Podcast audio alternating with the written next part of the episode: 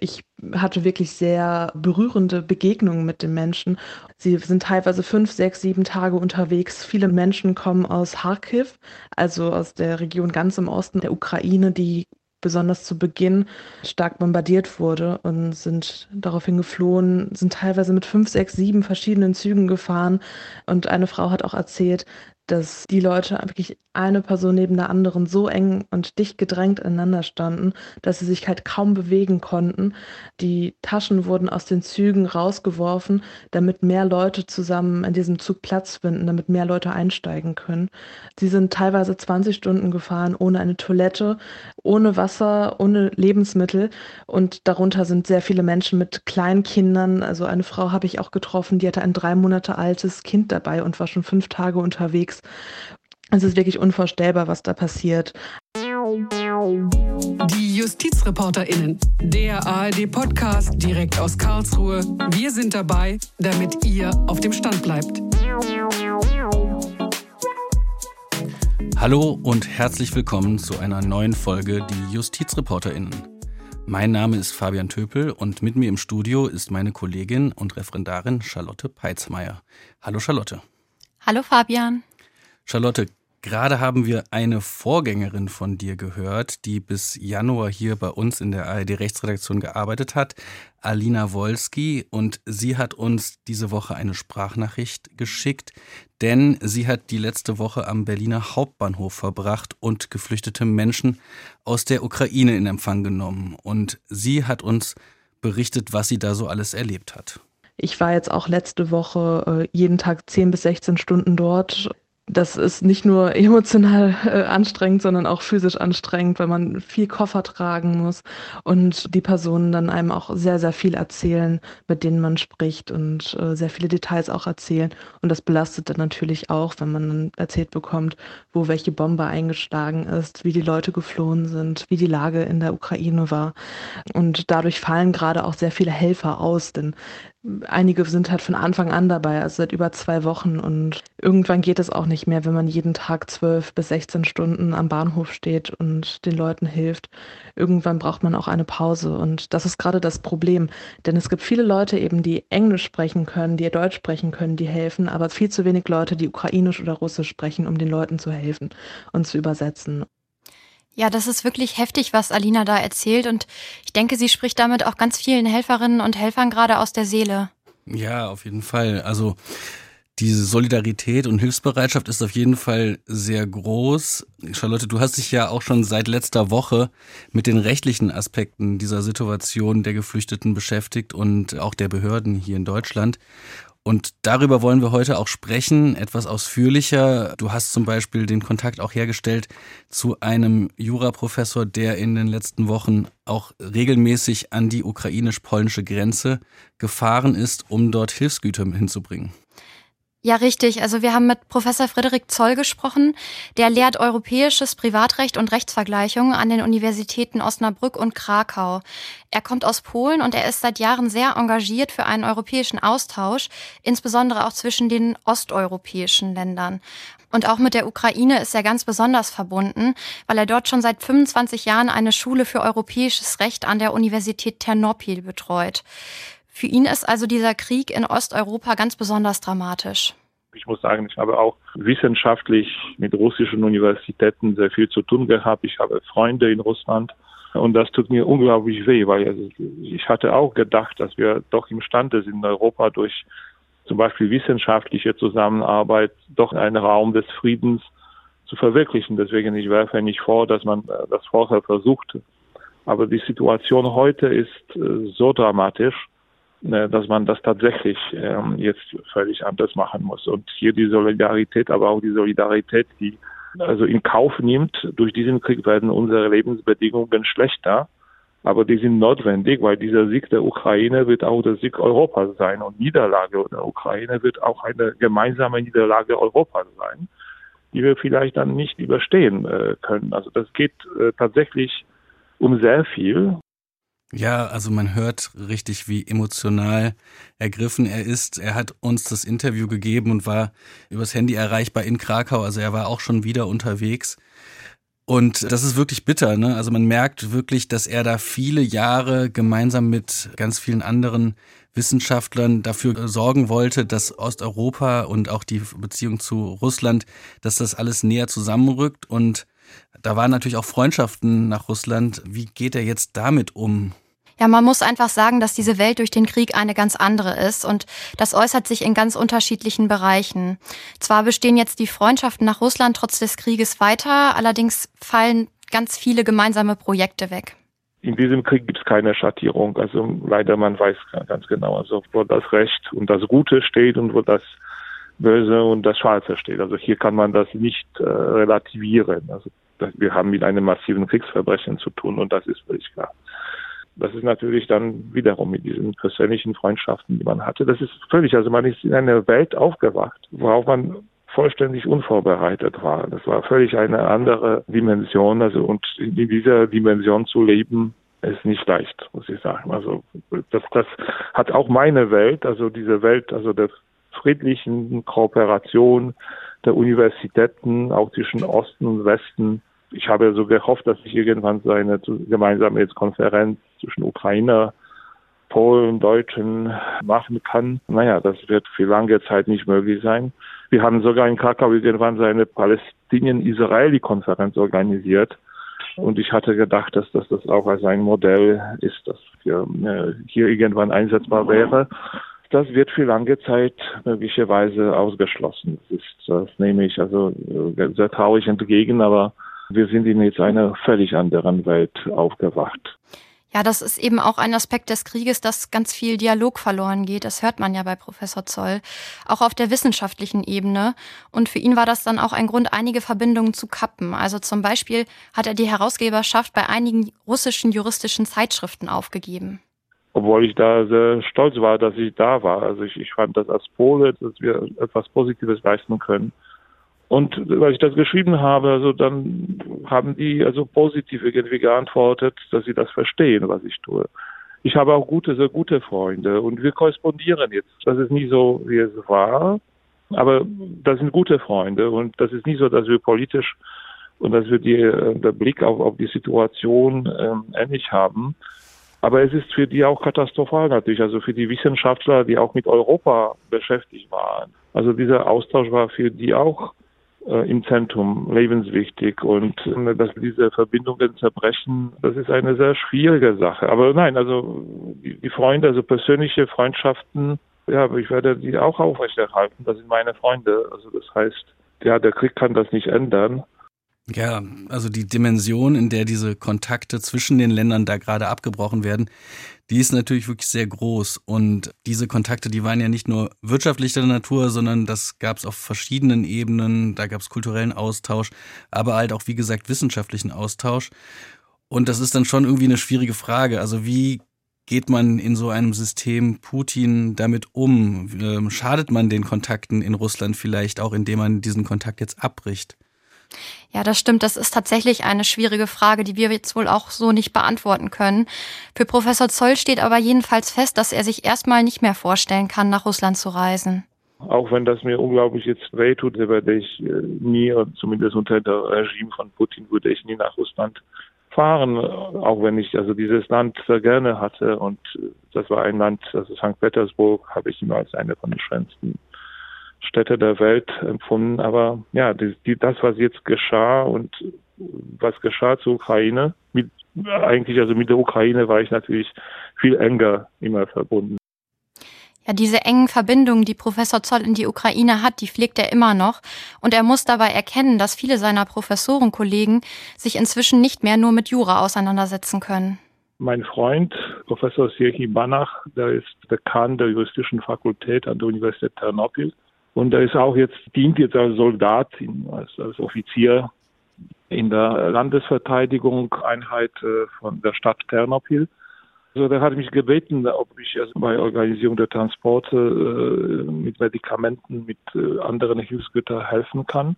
Seitdem ist er immer wieder an die Grenze gefahren und hat dort Hilfsgüter geliefert. Also das ist wirklich unglaublich und schwer zu ertragen. Da arbeitet man seit vielen Jahren zusammen und lehrt europäisches Privatrecht und dann von einem Tag auf den anderen wird der Dekan der Uni zum Offizier. Also da fragt man sich wirklich, wie soll das jetzt weitergehen? Also hat Herr Professor Zoll da irgendwie eine Vision, auch was die EU da genau machen könnte? Ja, eine Vision hat er. Also für ihn steht fest, dass man diesen Krieg, der ja eigentlich auch ein Angriff auf Europa und auf die europäischen Werte darstellt, dass man dem auch nur mit europäischer Solidarität begegnen kann. Er hat deshalb dafür plädiert, den Dialog mit der Ukraine aufrechtzuerhalten und sogar zu intensivieren. Das sei auch geradezu überlebensnotwendig für die Ukrainerinnen und Ukrainer, die da jetzt gerade für ihr Land kämpfen. Deshalb sieht Herr Professor Zoll die EU in der Pflicht.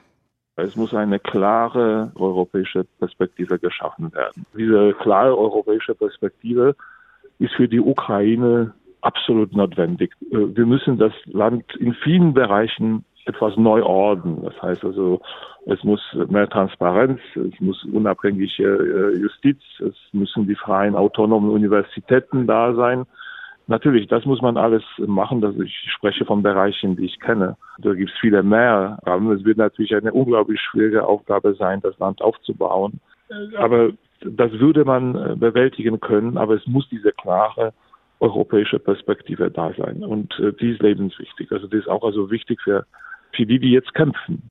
Ja, also er fordert eine Perspektive für die Ukraine. Wir werden sehen, wie das weitergeht. Frau von der Leyen, die Kommissionspräsidentin, hat ja auch schon Gespräche angekündigt. Aber jetzt mal zurück zu den geflüchteten Menschen aus der Ukraine hier in Deutschland. Das ist ja für viele Städte und Kommunen eine riesige Aufgabe. Wie genau das funktioniert, das wollen wir jetzt klären mit unserer Kollegin Marie-Therese. Du hast dich in den letzten Tagen mit den rechtlichen Gesichtspunkten beschäftigt.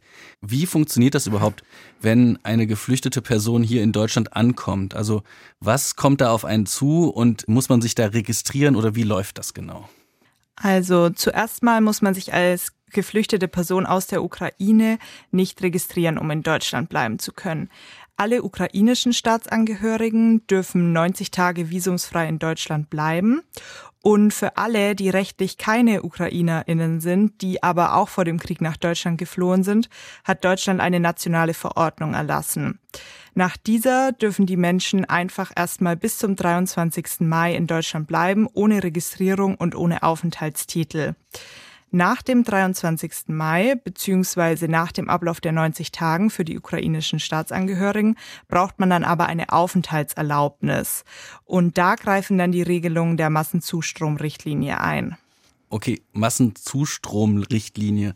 Das klingt kompliziert. War das schon mal der Fall? Also war das zum Beispiel 2015, wurde die da schon mal genutzt? Und äh, wo kommt das her? Erzähl mir mehr.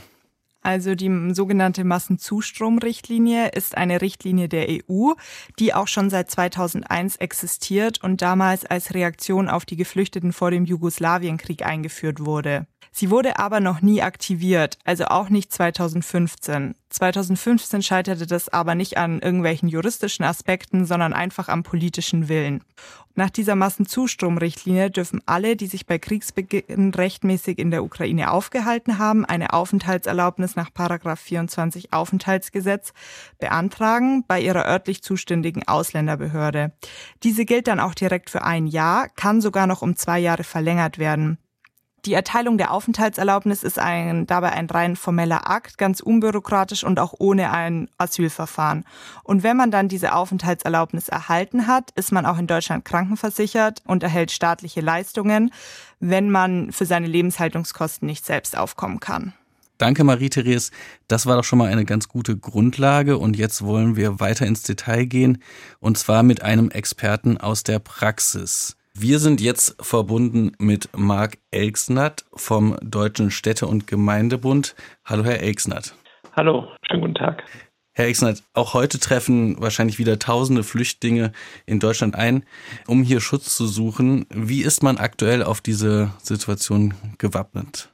Die Kommunen sind äh, gut gewappnet. Das liegt natürlich zum einen auch daran, dass wir eine unglaubliche Solidarität in der Bevölkerung haben mit sehr vielen Hilfsangeboten, seien es Sachspenden, sei es privater Wohnraum, Wir sind auf die aktuelle Situation sicher gut vorbereitet. Wir müssen jetzt aber schauen, dass wenn der Krieg in der Ukraine weitergeht, dass da weitere Vorkehrungen getroffen werden, dass mehr Unterbringungsmöglichkeiten vorbereitet werden, beispielsweise durch die BIMA, also durch Bundesliegenschaften, die genutzt werden. Das Bundesfinanzministerium hatte uns das letzte Woche schon zugesichert, dass wir so eben mehr Geflüchtete aus der Ukraine auch schnell und gut unterbringen können. Das sind jetzt mit die Hauptaufgaben. Natürlich gehört auch zu den Aufgaben, eine schnelle Registrierung zu gewährleisten.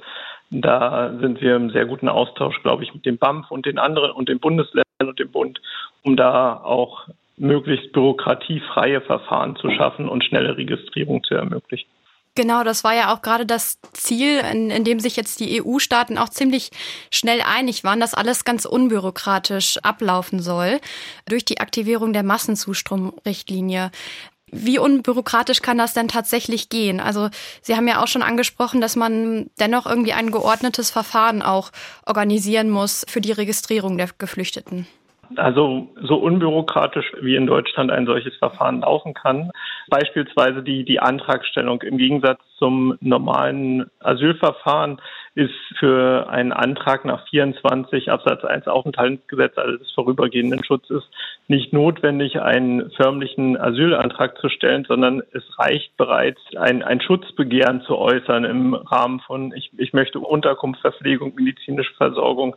Also diese Bitte um Unterstützung wird zugleich als Schutzbegehren gesehen und dann quasi als Antrag auf dieses 24er Verfahren. Das ist etwas unbürokratischer als die üblichen Verfahren nach dem Asylgesetz beispielsweise. Das äh, Verfahren läuft dann äh, so ab, dass diejenigen bei den örtlichen Ausländerbehörden natürlich registriert werden an diesen PIC-Stationen und äh, dieses Verfahren dauert dann 30 Minuten bis einer Stunde und äh, dann kommt natürlich Organisation, Unterbringung etc., sofern das noch nicht vorliegt. Wie ist es denn regional unterschiedlich? Also es gab ja jetzt schon auch Stimmen aus Berlin, dass da ja eine Überlastung vielleicht schon da ist oder halt einfach sehr viele Menschen in Berlin erstmal ankommen. Wie ist das regional verteilt oder wie wird das dann aufgeteilt? Also wie funktioniert das genau zwischen den einzelnen Kommunen? Das ist natürlich gerade bei den Geflüchteten aus der Ukraine eine gesonderte Situation, weil diese sich natürlich bis zum 23. Mai auch visumsfrei in Deutschland aufhalten dürfen. Also noch nicht im Asylverfahren oder im 24er-Verfahren von vornherein sind. Grundsätzlich erfolgt die Verteilung nach der Registrierung dann über den äh, sogenannten Königsteiner Schlüssel zwischen den Bundesländern und dann eben die Verteilung innerhalb der Bundesländer auf die Kommunen. Äh, das soll auch eben dazu beitragen, dass keine lokalen Hotspots und äh, Überlastungen entstehen eben bei verschiedenen Großstädten, wie wir es ja aktuell in Berlin erleben, auch in Teilen von Brandenburg erleben wir und in Sachsen auch. In Dresden ist es auch so, dass da doch größere Zuströme Geflüchteter sind, die aktuell nicht so gut versorgt, vielleicht untergebracht werden können, wie es gewünscht ist. Und da muss man dann auch schnell die Weiterverteilung organisieren zwischen den Bundesländern. Das ist sicher auch eine große Aufgabe im Rahmen der jetzt notwendigen Koordinierung von Bund und Ländern. Mhm, also der aktuelle Stand ist, dass man da dran ist und diese Verteilung nach dem Königsteiner Schlüssel organisieren wird. Gut, ja, die Verteilung ist natürlich angelaufen. Erstmal natürlich bei den registrierten Geflüchteten aus der Ukraine. Äh, ich glaube, ich habe die tagesaktuellen Zahlen jetzt nicht. 150.000, die jetzt registriert sind und die dann eben nach dem Königsteiner Schlüssel also dem Schlüssel, wie viele Geflüchtete pro Einwohner ein Bundesland aufnehmen muss. Ich glaube, das ist so richtig erklärt. Beispielsweise Bayern dürfte dann 21 Prozent der Geflüchteten zum Beispiel aufnehmen. Nach dem Königsteiner Schlüssel bei 100.000 wären es dann 21.000. Ist eine, ein Verteilmechanismus, den es zwischen den Bundesländern gibt, um eben noch Überlastung auch lokale natürlich zu vermeiden, werden wir sicher nicht drum hinkommen, auch mit ähm, teilweise mit Wohnsitzauflagen zu arbeiten, eben um keine großen Hotspots äh, entstehen zu lassen und dann eben dadurch die Versorgung nicht mehr so gewährleisten zu können, wie wir es möchten. Sie haben ja vorhin schon gesagt, dass für die Verteilung eine Registrierung erstmal notwendig ist. Wie viele Geflüchtete registrieren sich denn derzeit überhaupt? Können Sie dazu schon was sagen, ob, ob all diese Menschen, die jetzt kommen, auch tatsächlich in Deutschland bleiben möchten? Das kann man tatsächlich noch gar nicht so absehen. Wir haben 150, 160.000 registrierte Geflüchtete, von denen wir jetzt auch ausgehen, dass sie erstmal hier bleiben. Ein Großteil der Geflüchteten aus der Ukraine kommt ja auch bei Verwandten in anderen EU-Mitgliedstaaten unter, hat gegebenenfalls auch das Ziel, weiter nach Südwesteuropa zu reisen, also nach Spanien beispielsweise. Da müssen wir dann auch schauen, inwieweit da die Weiterreise organisiert werden muss oder inwieweit hier tatsächlich ein Begehren ist, um hier zu bleiben. Das wird aber auch im Verfahren der Registrierung geklärt. Das sind so Fragen, die, die gestellt werden. Möchten Sie hier in Deutschland bleiben oder möchten weiterreisen? Und auf europäischer Ebene gibt es da dann auch schon Regelungen, also einen Königsteiner Schlüssel quasi für die EU? Ja, also das ist natürlich das große Problem, was wir ja auch 2015 hatten. Ähm, wir haben ja schon über die Massenzustromrichtlinie gesprochen. 2015 hatte man ja auch überlegt, die Massenzustromrichtlinie zu aktivieren. Da ist ja der politische Wille dann daran gescheitert, dass es eben keine Verständigung auf einen Verteilmechanismus gibt. Aktuell haben sich die Mitgliedstaaten im Europäischen Rat erstmal darauf geeinigt, äh, auf einen starren Verteilmechanismus zu verzichten. Das wird sicher im Verfahren auch noch weiter geklärt werden müssen, inwieweit dann eine Verteilung auf die Mitgliedstaaten notwendig ist. Es liegt aber auch daran, inwieweit Überlastungen auch von einzelnen Mitgliedstaaten gemeldet werden. Also wir sehen ja jetzt auch, dass äh, beispielsweise in Polen mit knapp zwei Millionen Ukrainerinnen und Ukrainern, die dort angekommen sind, schon Belastungsgrenzen teilweise erreicht werden. Und dann müssen die anderen Mitgliedstaaten halt einstehen. Und durch die Aktivierung der Massenzustromrichtlinie ist es auch gewährleistet, dass alle anderen Mitgliedstaaten dann unterstützen werden. Da bin ich sehr zuversichtlich. Jetzt geht es ja erstmal wahrscheinlich darum, äh, die Leute hier erst zu versorgen und unterzubringen. Aber was sind dann die nächsten Schritte? Die Menschen werden ja mehrere Wochen, Monate, vielleicht sogar Jahre auch hier bleiben müssen. Wie läuft es dann ab? Also Kinder müssen in die Schule, Erwachsene dürfen sie arbeiten zum Beispiel. Also wie läuft das mittelfristig? Das ist eine sehr gute Frage. Natürlich die Punkte Schule, Kinderbetreuung, da sind wir auch im Austausch mit den Bundesländern. Wir werden in den Schulen sicher Willkommensklassen schaffen. Beispielsweise in Sachsen ist das auch schon angekündigt, dass dort äh, Willkommensklassen für Schülerinnen und Schüler aus der Ukraine geschaffen werden, um äh, dort auch die notwendige Sprachkompetenz zu vermitteln, um dann hier auch am Schulunterricht teilzunehmen. Gleiches wird auch in den ähm, Kindertagesstätten der Kommunen stattfinden. Dazu brauchen wir natürlich auf der kommunalen Ebene auch die finanzielle Unterstützung durch Bund und Länder. Aber da sind wir auch zuversichtlich, ähnlich wie das 2015, 2016 ja geschehen ist, dass wir da die Unterstützung bekommen. Zum Thema der Arbeitserlaubnis. Das ist sehr, sehr gut gelöst zwischen Bund und Ländern. Diejenigen, die nach Paragraph 24 den vorübergehenden Schutz genießen, sollen auch durch die Ausländerbehörden eine Arbeitserlaubnis bekommen. Das ist im Gesetz nicht als Automatismus vorgesehen, aber Bund und Länder haben sich darauf verständigt, dass hier automatisch auch die Arbeitserlaubnis oder die Erlaubnis der Erwerbstätigkeit erteilt wird. Und das finden wir eine sehr gute Lösung, auch für diejenigen, die eben aus der Ukraine fliehen mussten und dann hier auch ihren Lebensunterhalt selbst verdienen wollen. Was eine weitere Aufgabe natürlich ist, ist Integrations- und Sprachkurse zu organisieren. Aber hier sehen wir auch, dass BAMF auf einem guten Weg, dass das in den nächsten Tagen und Wochen auf den Weg gebracht wird. Jetzt gab es mehrere Artikel zu, äh, zu lesen, wo halt ein wenig kritisiert wurde, dass die Städte und Kommunen da anfangs zumindest in den ersten Tagen da noch nicht so organisiert waren, dass da vieles halt einfach nur aus privatem Engagement funktioniert hat. Wann ist dieser Apparat dann wirklich losgelaufen oder wann haben Sie das irgendwie auch vielleicht auch geahnt, dass da was da auf Sie zukommt und inwiefern sind Sie da jetzt besser aufgestellt vielleicht als in den ersten Tagen? Natürlich ist es immer so, wenn, wenn ich eine dynamische Anzahl an, an steigenden Fällen habe, ist man vielleicht nicht ganz zu 100 Prozent handlungsfähig zu Beginn, aber man muss ja auch sehen, da spielt ja auch mehr mit rein. Ich habe ja Unterbringungseinrichtungen, die teilweise auch belegt sind. Wir haben ja auch noch andere Fluchtbewegungen, beispielsweise, die nach Deutschland kommen. Und hier wurde dann nach anderen Unterbringungsmöglichkeiten für diejenigen, die in den Einrichtungen gelebt haben, gesucht, um die Einrichtungen schnellstmöglich frei zu bekommen, um dann eine Erstunterbringung zu ermöglichen und auch eine konzentrierte Erstunterbringung dann teilweise zu ermöglichen. Das private Engagement hat uns da natürlich zum Anfang sehr geholfen und hilft uns auch weiterhin. Hätten Sie mit diesem großartigen Engagement in der Bevölkerung gerechnet, dass da tatsächlich so viele Helferinnen und Helfer jeden Tag an den Bahnhöfen stehen und die Geflüchteten in Empfang nehmen? Da wurde uns teilweise berichtet von 16-stündigen Schichten Freiwilligenarbeit.